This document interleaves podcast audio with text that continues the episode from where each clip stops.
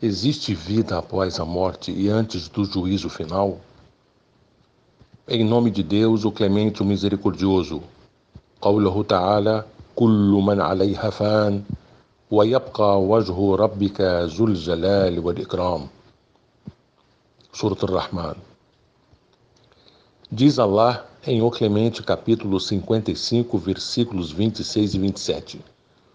Tudo quanto existe na terra perecerá, e só subsistirá o rosto do teu Senhor, o majestoso, o honorabilíssimo. A visão islâmica do istmo, em árabe barazahá, é que a morte não é o fim, mas o recomeço de uma nova vida. Divide-se tanto para os mártires, virtuosos e fiéis, quanto para os ímpios, opressores e criminosos. E que a vida não termina com a morte, a alma muda de um estágio para outro. Esta nova etapa é o que chamamos de istmo, qual seja uma linha tênue que separa os dois mundos. O Sagrado Alcorão nos traz três passagens muito importantes sobre esse estágio. Diz Deus, em capítulo 55, o Clemente, versículos 19 e 20: Liberam os dois mares para que se encontrassem entre ambos há uma barreira para que não seja ultrapassada. Em outra passagem, agora no versículo 53 do capítulo 25, o discernimento, ele foi quem estabeleceu as duas massas de água. Uma é doce e saborosa, e a outra é salgada e amarga. Estabeleceu entre ambas uma linha divisória e uma barreira intransponível. E também em Os Fiéis, capítulo 23, versículo 100, a fim de eu praticar o bem que negligenciei. Pois sim, tal será a fase que dirá, e ante eles haverá uma barreira que os deterá até o dia em que forem ressuscitados.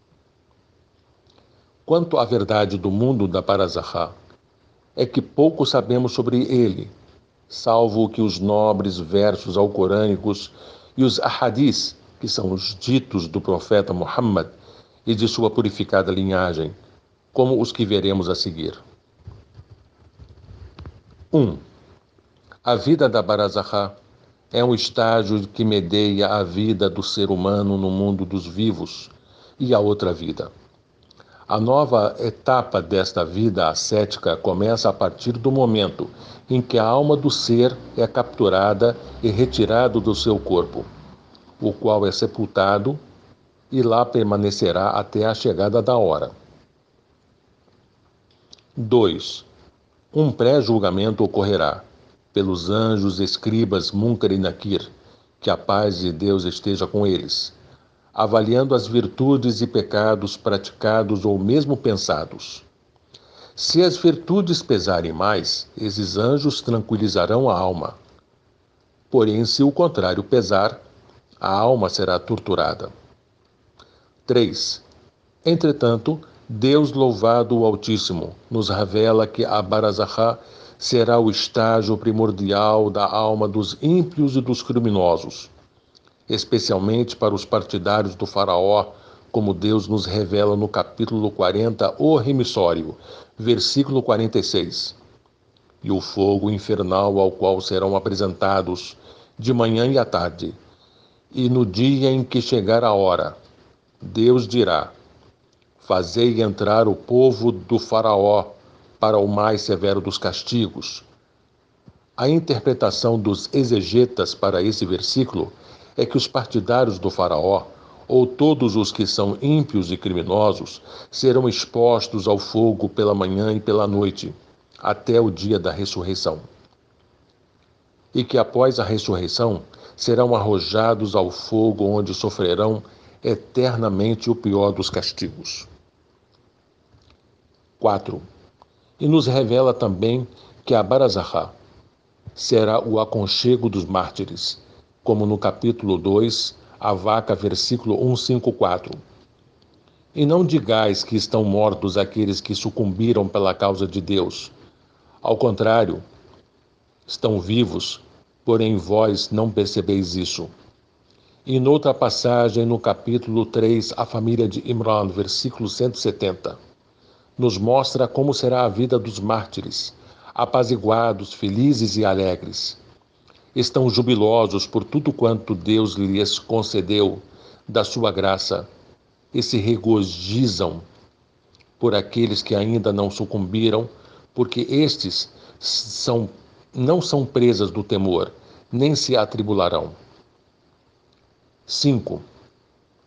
O estado de bem-aventurança experimentado pelos crentes na vida da Barazahá, apesar da sua importância e ser como o jardim do conforto, Naim, no paraíso, não atinge o nível dessas bênçãos, bem como o tormento que os opressores e ímpios sofrerão, apesar de ser um castigo doloroso, não se compara com o que eles terão após a ressurreição no fogo infernal. 6.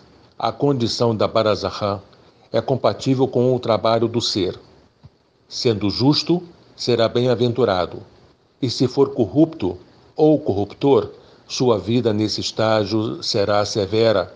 E nesse caminho temos a observação do Imam Jafar Sadiq sexto descendente linear do sexo masculino do profeta Muhammad, que a paz de Deus esteja com os citados. O sepulcro tem conceitos diversos.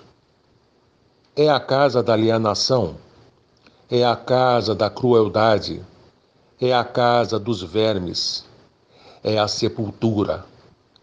É um dos jardins celestiais, é um dos buracos infernais extraído de Kitab al-Kafi, seção 3, página 242. Dessa maneira, o Alcorão Sagrado usa essas argumentações para nos mostrar que há uma outra vida além desse mundo que hoje conhecemos. Além disto, os ahadis ditos do profeta Muhammad sobre o versículo 100 do capítulo 23, os fiéis, visto antes, confirma que o istmo ou Barazahá é o estágio que separa o ser humano deste desde o tempo da sua morte até o seu desterro, quando ocorrer o dia da ressurreição. Texto extraído do portal islam4u.com do Sheikh Saleh al-Kirbasi. Fonte consultada arresala.org.br meu nome é Ahmed Safatli, do Centro Cultural Islâmico Muhammad, Profeta de Deus, em Angra dos Reis, Sul Fluminense. أعوذ بالله من الشيطان الرجيم